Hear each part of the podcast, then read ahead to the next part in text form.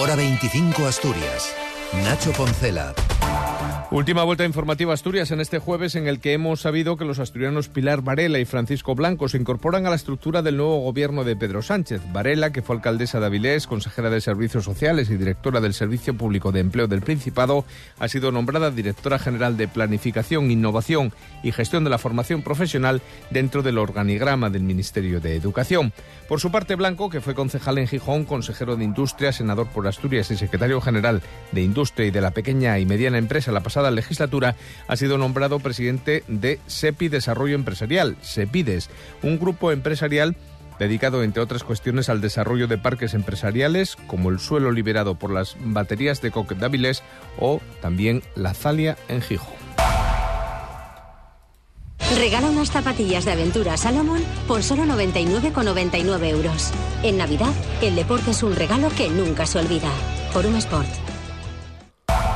Además, hoy Arcelor prorroga un año de manera unilateral el expediente de regulación temporal de empleo en las mismas condiciones que se establecieron el pasado 3 de octubre. El periodo de consultas finalizó esta mañana sin acuerdo, ya que los sindicatos consideran no creíbles los argumentos de la empresa para mantener este ERTE. Escuchamos al responsable de comisiones obreras en las plantas asturianas, José Manuel Castro. Es increíble cómo en tan poco tiempo la empresa, bueno, pues ha, eh, como se suele decir, la cabra siempre tira al monte, ha dilapidado todo ese crédito, todo, ese diálogo social y ahora mismo, pues vamos, somos incapaces de tratar de, alcanzar ningún acuerdo con ningún acuerdo con ella. Y precisamente la planta, la estación de seguimiento de, de los niveles de contaminación del aire de Arcelor en Santa Cruz, en Gijón, ha obligado a aumentar en esta ciudad el protocolo de episodios de contaminación del aire de cero, es decir, un nivel preventivo, a uno. Aviso, tras una jornada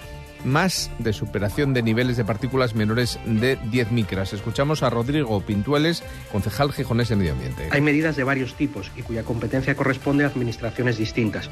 Unas son informativas, otras afectan al sector industrial y otro grupo, quizás las que más visibilizan los ciudadanos, son las referidas al tráfico. Ayer miércoles iniciamos la vigilancia de la circulación de vehículos pesados que transporten graneles sólidos, a fin de comprobar su limpieza y la disposición de sistemas de entoldado y cajas herméticas. Se activa una medida que compete a otras administraciones como es la limitación de velocidad en carreteras. Y hablando de transición ecológica, la Consejería de este ramo ha concedido hoy, o impulsado mejor dicho, inversiones por un importe de 37 millones que van a permitir crear 84 puestos de trabajo a 34 empresas beneficiadas a través de la agencia Sequen. Su director es David González. Primero la coordinación y después la agilidad, la agilidad en la gestión y aparte eh, gestiona eh, lo que son fondos, fondos tanto europeos como nacionales como regionales, para ayudar eh, como una pata más, como un pilar más a lo que es la, el tejido empresarial, a hacer esa I más D más I y a trabajar dentro de todo nuestro ecosistema. Damos una vuelta por Asturias. El alcalde de Oviedo, Alfredo Cantelli, espera poder firmar el convenio de cesión de la Vega por parte del Ministerio de Defensa en febrero o marzo. Esa calle tan, tan criticada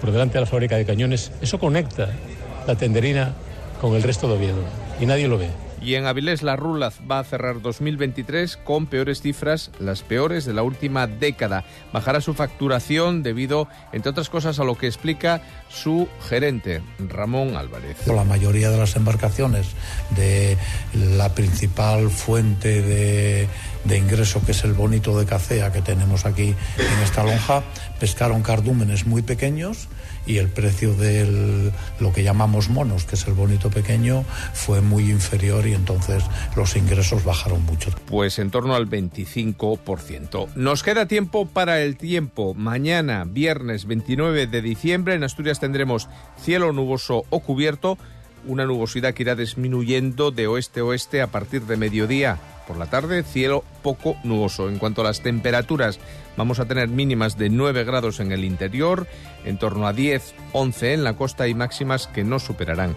los 15. Pasen muy buena noche. Les dejamos ya con el deporte y seguimos informándoles en la sala.